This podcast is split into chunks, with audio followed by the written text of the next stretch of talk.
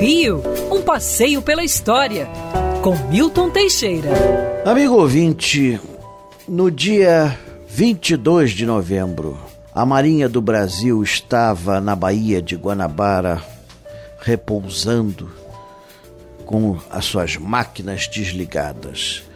Era a maior marinha da América Latina. Tínhamos dois encouraçados, dois cruzadores, nove contratorpedeiros e um número grande de navios auxiliares.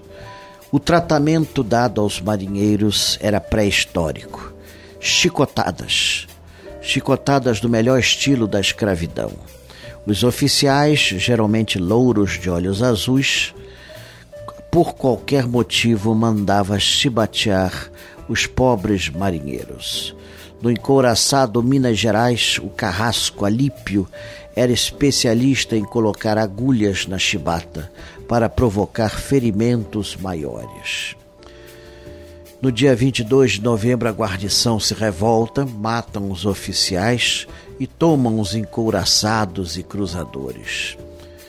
No final, o comando recai sobre o marinheiro João Cândido Felisberto, que dirige os navios em perfeita formação pela Baía da Guanabara. Ele irá disparar contra alguns pontos importantes, como o Ministério da Marinha e o Ministério do Exército.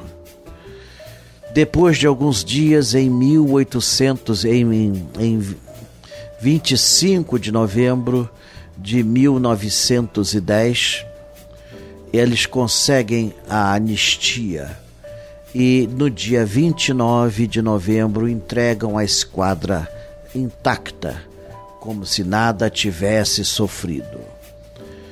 Terminava a revolta da chibata.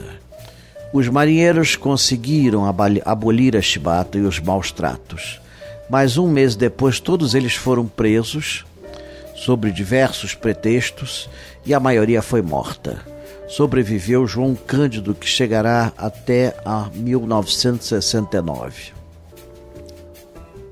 Em homenagem a ele, foi feita a música o mestre Sala dos Mares. Salve o almirante negro que tem por monumento as pedras gretadas do cais.